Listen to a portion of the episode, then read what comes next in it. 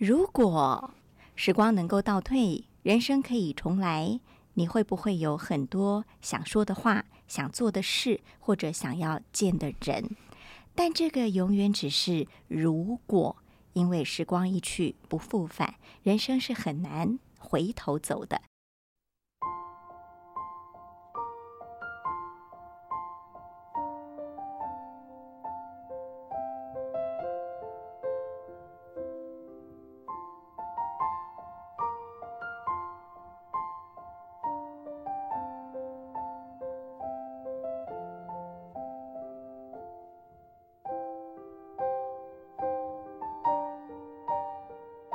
今天的一百种生活倡议单元，我们要跟您聊聊好好珍惜身边的每一个人以及每一次的相聚。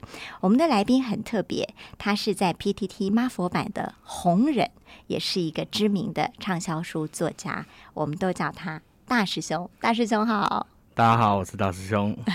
这是你的口头禅。对啊，嗯，呃，大师兄很年轻，但是他的因为工作的特殊，因为他心思很细腻，所以他连续出了两本书，一本叫做《你好，我是接体员》，一本叫做《比据点更悲伤》。这两本书都受到非常多、非常多人的喜爱，包含我本人在内。呃，我用一句话来形容他的书，叫做“没有逗点”，因为你一翻开看了第一页，你就会一直想、一直想看下去。每一篇都有非常多的情感在里面哦。大师兄，你可以先跟大家介绍接体员这个工作吗？它是什么样的工作内容？其实基本上，我一开始用接体员这个名词来写书的时候，是因为我不想让人家知道我是在公家上班的。嗯，因为呃，在我们殡殡葬界很少有人称自己只是接体员而已，通常都要做很多工作。那接体只是其中一部分。接体就是接大体的意思。对，接接运遗体的人员，所以就接体员这样子。对，那只是工作的一部分。所以呃，我当初就是想说，就是用用接运遗体这个。这个名词去去来对来写作这样，那其实我真正的职称叫做殡仪馆里面的冰库管理人员。哦，对对对，我主要是就是白天在冰库，然后假如有往生者送进来的话，我们就把他安排一个柜位，然后让他休息。是，那等到有人来探视遗体的时候，我们就会。呃，打开冰柜，然后让他探视亲人，或是说有验尸的时候，我们要帮忙把遗体搬出来，嗯，让法医啊、检察官来相验这样子。那我们还有另外一个工作，就是假如有一些比较比较特别的案件的话，会由我们政府人员去派人去接运。嗯，对，其实我们政府人员对于这一块，我觉得做的还蛮不错的，因为像。古早以前，可能有些人在路上往生了，或是出了什么意外的话，会有葬仪社去抢案件。就是说我今天到了抢尸体，然后我今天到了，我就先把它处理好。等到家属过来的时候，说不定连遗灵位都已经安好了。嗯，对，然后就要开始跟你要钱，对，收钱这样子。后来家属都会觉得说这是不不合理的事，以前都会觉得说啊，人家也是好心帮忙，可现在有可能会慢慢觉得说这不太合理，有一些纠纷，对，有一些纠纷，所以政府就有有点类似说，那不然就是这样，无名尸或者找不到家属的，第一时间找不到家属的，就是由政府来处理，嗯，所以我们部门就出现了，我就是专门去接那种。无名氏啊，社会局案件啊，或是临时有意外，嗯，然后找不到家属，那我们会先出面来做处理，这样子，对，那就是这就是我们的工作。嘿，呃，外界看来这个工作其实好像挺惊悚的哈，对，因为你一出门工作，就代表你要去面对一个往生者，嗯，然后你又不认识他，嗯，呃，更特别的是，他可能。因为呃死亡的过程不同，而有各式各样不一样的。我们说看起来是一个惨况，嗯，对不对？你们好像也帮尸体呃不同的状况取了一些你们自己所听得懂的名字。对啊，因为像有时候就是呃坠楼往生的，我们都会叫他小飞侠，因为嗯嗯，小飞侠跳下来，对，小飞侠跳下来那。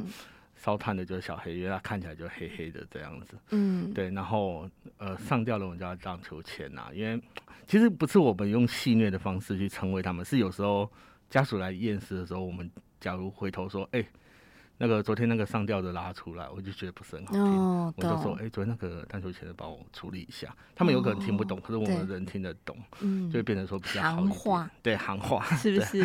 就变成说大家比较听得懂这样子。嗯，那有时候也会遇到说，哇，一天我最最夸张的一次应该是大前年的除夕前吧，我们连续接了五个都是上吊自杀了。就那一天，是不是真的有所谓年关难过这件事啊？以你的行业的专业来判断，其实我我以前还没有进这行的时候，我不太相信年关难过这件事。可是我进这一行的时候，真的是年关难过。就是各个节气其实季节变化的时候，常常会有一些老人家可能身体不舒服，然后就过世了，就送过来蛮多的。那另外一些就是过年的时候，大家都是快快乐乐的过年，可自己。久病缠身啊，自己没有钱啊，嗯，不想回家过年或怎么样，然后就常常我们就是要出门啊，嗯，不管是在人家车子里面啊，或是出租公寓里面啊，就一大堆，就是要么就烧炭，要么上吊，就很多这样。嗯。那有时候去到他们的那个环境，这样一看，就是发现他们是真的，对啊，真的没办，可能是真的没办法，可能是真的有困难这样子。可是我会觉得。后来啊，后来那些家属来看的时候，我就觉得其实你可以不必要这样，因为那些家属还是很难，会很难过的。看到这场景还是会很难过的。就是呃，选择结束自己生命的人，嗯，会觉得我的人生已经真的再也走不下去了。对。可是当他真的过往之后，他的家属来，你们在现场侧面的观察，会觉得其实并没有真的走到绝境。对啊，就是有时候。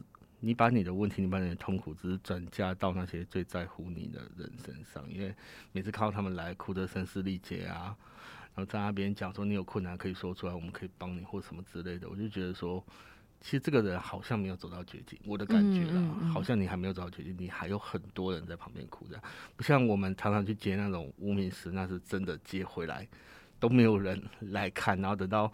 我们有公告一个期限嘛？公告期限完之后就火化，都没有人来，也蛮多这种的。他是真的一个真的一个亲人也没有的那一种。对啊，那我我就分享一个故事啊。我前几天有一个人来说，他他找到他妈妈了。嗯，他妈妈一百零五年过世。一百零五年？对，他他最近找到，所以已经超过五年了。对，那一百零五年的时候，他以无名氏的身份被送到我们公司。是，然后我们。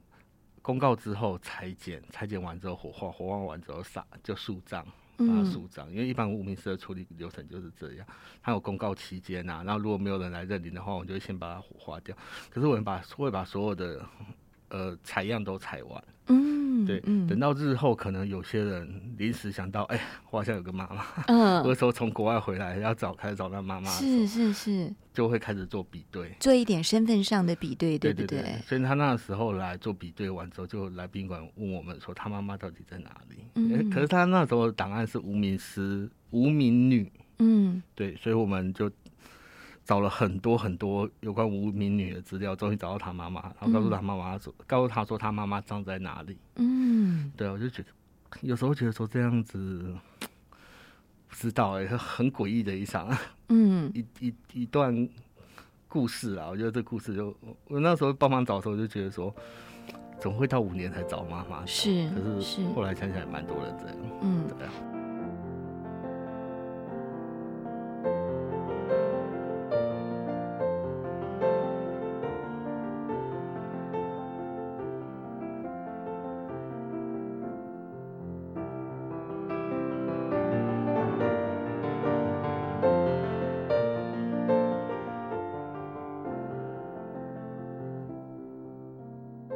其实每个人都有不同的因缘，会来到你的面前，对不对？不管他呃是往生者，或者是往生者的家属。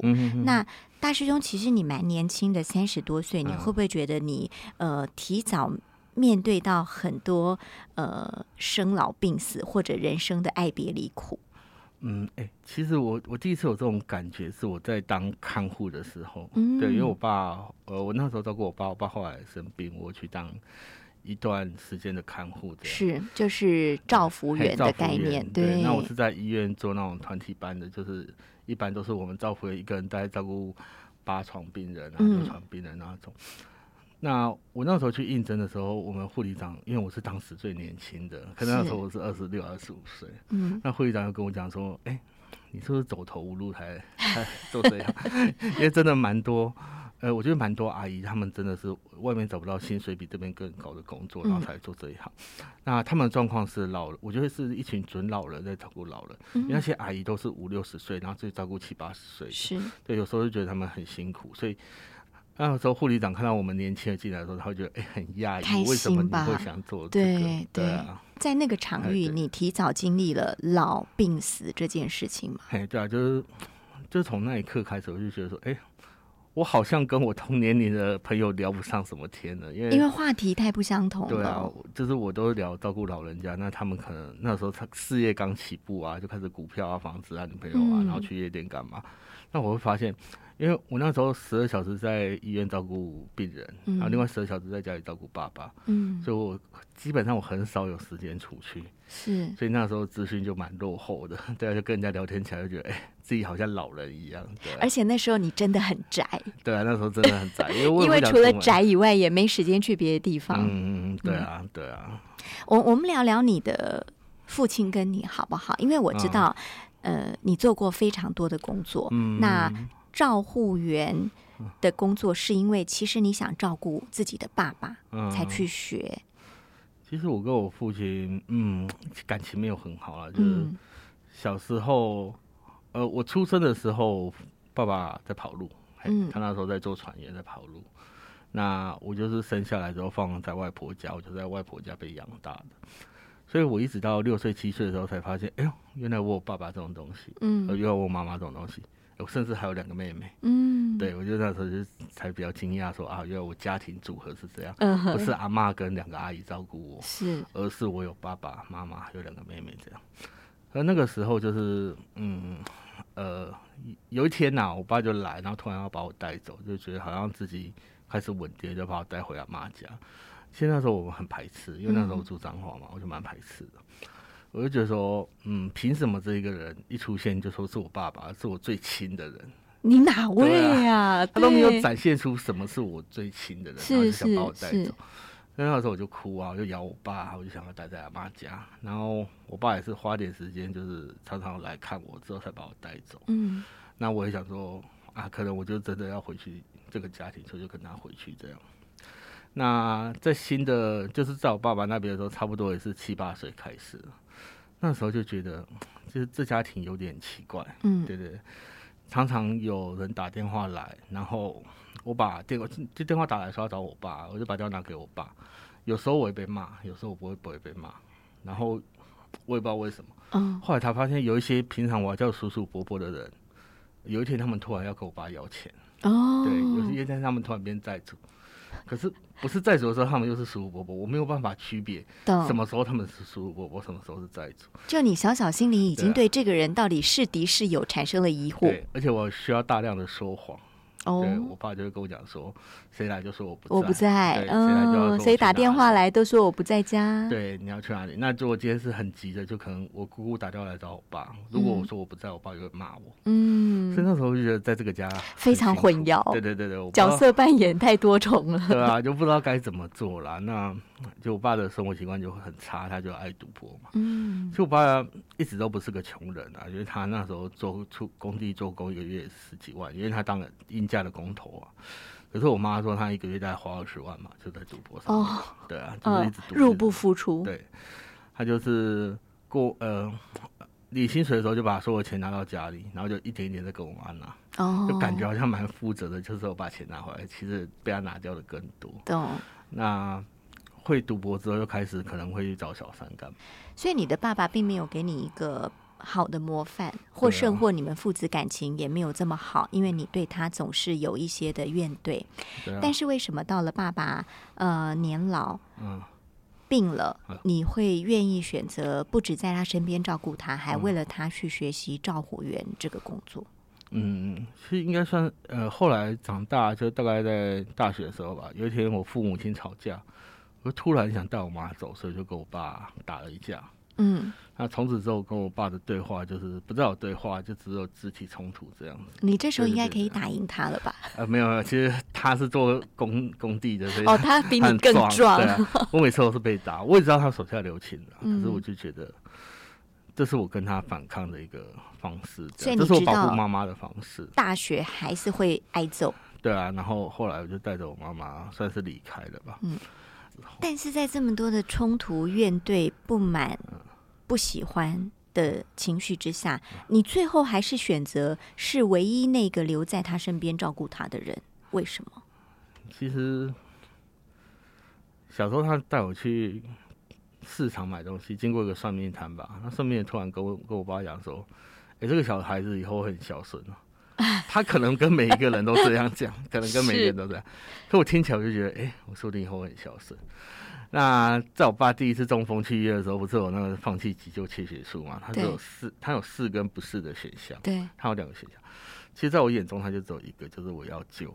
嗯，因为后面有很多眼睛看着我，我妈妈啊，我爸的亲戚啊，我阿公啊，他会觉得说，你爸还年轻，应该把他救起来，让他好好复健干嘛的。嗯，所以那时候我是没得，不太有得选的。嗯，对我就觉得，啊，算了，我八年先，把他救起来。谁知道救起来之后，就开始。大概八年就这种生，我刚刚讲的生活，对啊，嗯，因为救起来已经变成一开始是小中风，前三年是小中风，后后几年就植物人，是，对。那其实我前面照顾的没有说很很很很，也不能说不用心呐。就我没有很心甘情愿去照顾，照顾他我是用心的，可是我没有很心甘情愿照顾，我会觉得说，你就是把问题又再丢回来，你不管是好的坏的，你就又把问题丢回来。后来我发现他生病之后，我家反而怎么讲比较好过一点，比较平静吗？对对对，至少我不会被骂，而且嗯。有时候赌债是这样子，他一出现的时候就说你家欠我几百万，嗯，然后我就要看我们家就要开始去找钱。那医院是不一样哦，医院是 每每个月都会拿那个明细跟我讲说你还差多少钱，我就哦这比较好准备，真的真的就莫名其妙，哎变顺起来了，对啊。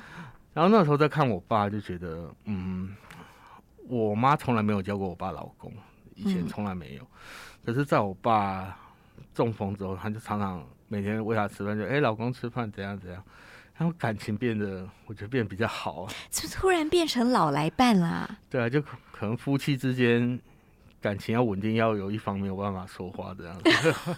我一直这种这种感觉，就变成说我妈，我爸不会骂我妈的时候，我妈反而是对他最好的时候。嗯嗯。因为我每次回去觉得累，然后要照顾我爸的时候，我就想想我爸跟我妈的那段感情，就觉得。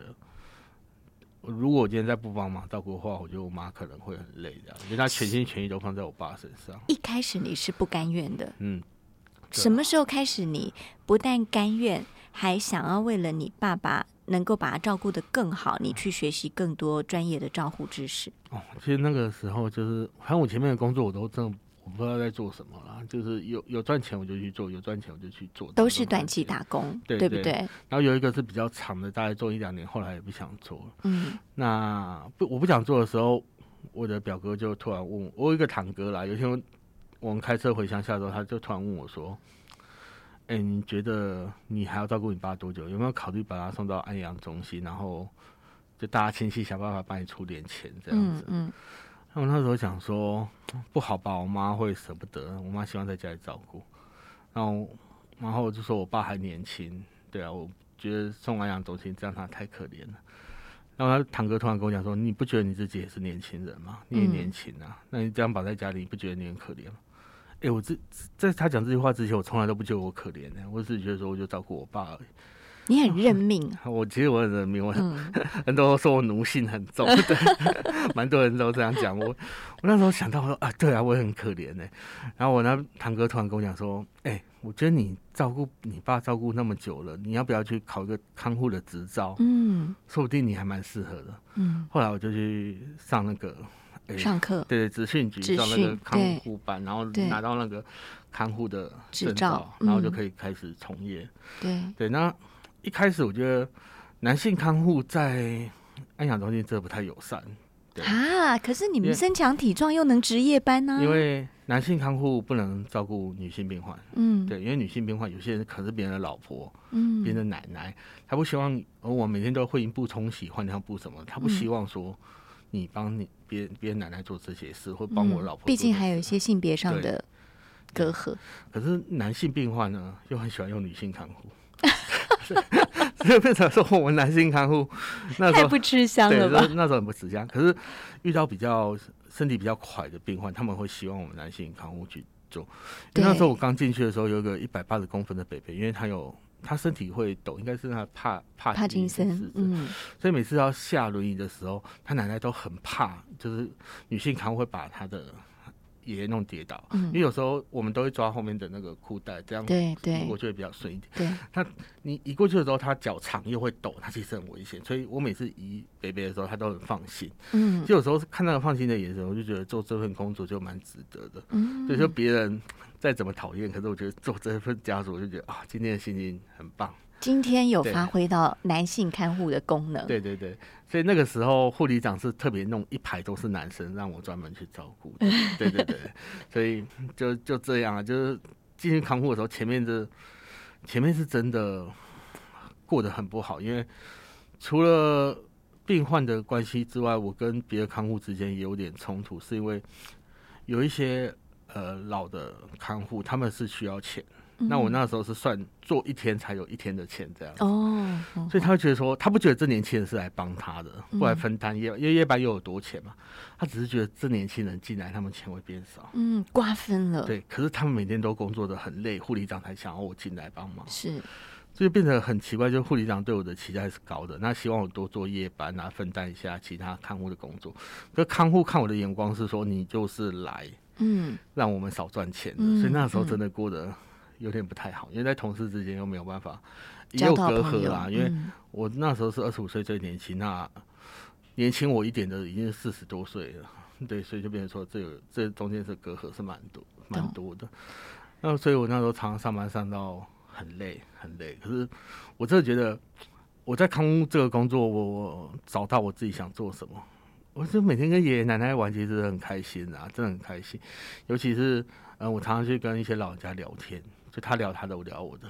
就他就在病床上一直开着天啊，在讲说他以前当兵的事情。是是。然后就跟他讲说，其他的看护很机车，我们在那边聊这样子，也聊得起来。就是风马牛不相干，但至少有一个人在听你说话的感觉。对，然后出来我也哈哈大笑，他也哈哈大笑，可是他都不知道我在讲什么，我也不知道他在讲什么，我们两个都很开心。这是游戏人生啦。对啊，就是就另外一种、另外一种、另外一种生活方。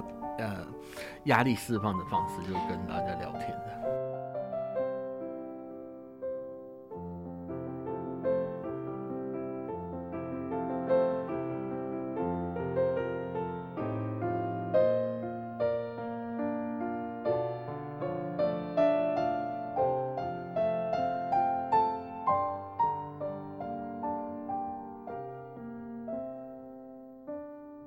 呃，可是我想很多听众听到这里都会觉得说，你跟你爸爸之间的呃情也好，怨也好，好像还没有到一个彼此释怀的点。那你照顾他，尽心尽力，到底什么时候你才放下了过去对他的埋怨，或者是甘心情愿的照顾他？其实没有，就是长期这样照顾来。尤其我回去的时候，我就发现，哎，突然躺在病床上那个病人。就是我爸啦，我感觉他很陌生，因为他原本应该是胖胖的，可是突然怎么瘦成这样？然后他脚是痉挛嘛，都已经缩起来了，然后一辈子就只能这样翻身啊，喝着牛奶啊，然后咳嗽，一直咳嗽，一直喘，一直咳嗽，一直喘。我觉得你的人生只剩下喝牛奶跟上厕所，然后就就每天翻身排背，那你活着到底是为了什么？我那时候在我爸病床前面，我真的想很久。呃，从此之后，我常常就问我爸说。爸，你还想活吗？你真的想活吗？因为我看你好痛苦。嗯，我那时候已经变成可怜他了，我已经不觉得他以前对我做什么，我是埋怨的，反而是觉得说你今天闹着这个下场，我真的觉得有点难过。说为什么你会变成这样？其实照顾久了就这样，你就什么恩怨都没有，只想好好的照顾这样子。嗯，那不晓得，我真的后来我也觉得他真蛮可怜的，可是我心很软嘛，我就觉得说他这个状态真的已经。超过他之前对我们做的这些事情，那我真的有能力的话，因为我我常我后面还有一句，就爸你还想活嘛？后面还有一句，因为你再想活，我们全家就可能要走了。常照着就是这样啊，就看谁先不行嘛。看我们家，因为我后来接体的时候也是接很多，就是一次需要两台车、三台车，然后就是因为常照的问题。嗯，就是照护者跟受照护者到底谁先不行？对，在比较底层的康的那的那个照顾人员，照顾人员是非常辛苦。对对啊，那社会底层的也是，就是说他们只能比谁先走而已。嗯，因为常常都是接儿子的遗体是发烂的，妈妈的遗体是好的。就代表说儿子可能先自杀，然后妈妈是饿死在床上，我们都会用这样来判定说到底是谁先走。嗯对，那有时候看到的是真的觉得蛮悲惨，真的真的啊，就是他们就只有这个方式，因为你再招呼下去，其实你们两个都很惨的。嗯，所以那时候我常跟我爸讲啊，就那时候也是属于那群人嘛，就说有时候就觉得要么行行好嘛，看你什么时候可以安详的走掉，这样对你也好。对我们家也好，我知道我我是身为一个儿子，我在我爸面前讲这个很不孝，可是我那时候就很想跟我爸讲说，真的为我们家好，你你先走说不定会比较好。我现在讲起来都很想哭，因为那时候就一直哭一直讲。后来我爸真的他对我们不错，他只他只让我们照顾他植物人五年，嗯我真的觉得是很仁慈，五年真的很仁慈，因为那时候在看护动辄都是十几二十年，五年真的很仁慈，然后我爸就走掉了。走掉之后，那时候那天我在看电影呢。我那天很难得跟我朋友出去，因为他那时候又进加护病房，他常进加护病房嘛。中午去看完他之后，我下午就讲说啊，我爸在家护病房，反正有医疗的照顾，我就没事，我就看电影。看到一半，我妈就打电话来，我说你看电影吧，我就把电话挂掉。可他在打第二通的时候，就知道出事了，嗯，就出去外面接电话，他就说，哎，老爸走了，就你爸走了这样，嗯。然后就赶快冲过去，冲过去的时候他已经百步盖伤。嗯，对我没有机会跟他，对啊，最后讲最后一句话我干嘛？那我去那边，我只是觉得，我只是跟他讲啊，就是说，你终于可以好好休息，我终于可以不用听你在传了，然后我们家也可以好好的生活了。对啊，所以就是在那一刻，我就觉得。已经够了啦，已经够，你已经够了，我们已经够了，这样子。所以那时候我就请战社的人员来处理吧。那说来说来也惭愧啊，我爸的丧礼是用联合公积，政府联合公积，嗯，是一毛钱都不用出，然后是跟无名氏一起办的。因为我觉得我爸没有朋友嘛，然后我们只有债主了，对，那我们家参与的人也不多。那联合公积他至少会在山上请法师来帮他念佛干嘛的，我真的觉得比我们一般花钱的。还来得好，所以后来就把我爸选择联合公祭这样子。嗯，我就觉得我其实有些人会念我说我怎么也不花点钱来办你爸的丧事，可是我真的觉得在照顾我爸的地方我没有遗憾。对对，我可以跟很多人说，呃，我已经尽全力去照顾他了，我不在乎他的丧事办的怎么样体不体面干嘛，我只知道，呃。我对他领位木头嘛，这 样我与其花很多钱去照顾那个木头，倒不如想想我之前是怎么照顾我爸的那次拉撒睡来的有意义多了。所以那时候我爸的丧礼虽然办的蛮蛮小的，可是我觉得在我现在想起来，我都觉得很棒，很棒。对，而且那个可能不是真正的重点，对，啊真正重点是在他活着并且卧病辛苦的这。这么多年，你都陪在他的身边。对啊，然后其实，其实他山里最难办的时候，就是我们上司要挑照片的时候。嗯，我不知道哪一个才是我爸真实的面貌。嗯，他年轻的时候意气风发，那很帅的那个，那是我爸爸吗？我不太晓得。等到中年那时候跟我妈结婚的时候，他已经变成一个，我我们还只说他第二天就露出本性了，就开始骂人、会打人了。嗯，就那个是我爸妈，其实我也不太晓得。嗯。然后还有一张照片，就是我我爸在我最后我们找到一个安身之处的那个时候，他有拍一张正式的照片去参加那个投履历啦，要一张正式的照片。他那时候跟我讲说，我们全家可以重新会会重新开始，所以他去照那张照片，然后去面试。可是过没一个月，我们家就垮了。嗯，那是他唯一留的一张正常的照片。嗯，我该用这张照片吗？我又一直在想。后来我爸生病之后要去申请残障补助，我们带他去医院外面的那一百元快照照片。呃，我爸我妈把他的头扶正，我把鼻胃管往外放，嗯然后一个很瘦弱的身影，就是那边拍那张证件照。我边拍我边哭，我就觉得为什么我爸就会变成这样？嗯，所以要用这张照片吗？我也不知道。在选照片的过程中，我觉得我一直在回，一直在回忆我跟我爸一生的一生的情感这样子。嗯，可能他年轻的时候我没有办法参与，可是他后面每个阶段我基本上都参与到。我后来是选择他，就是说要改过之前那张照片嗯，因为我真的觉得那说不定是我心中最好的爸爸。对，嗯嗯，懂。嗯，很意外的，我们听到大师兄聊这么多自己家里的事情，那大家听了都非常的感动，因为每一个人跟自己父母都有不同的姻缘。也许你跟你的爸爸妈妈非常幸福的一直成长到现在，但也许你像大师兄一样。在呃辛苦的家庭中长大，一直到最后才能够跟自己的父母和解。但无论如何，呃，也许大师兄的故事提醒我们是：呃，当你的双亲还健在的时候，是你跟他好好相处最好的机会。这会胜过在他离去之后，你给他的所有荣华富贵，或者是虚名，或者是排场。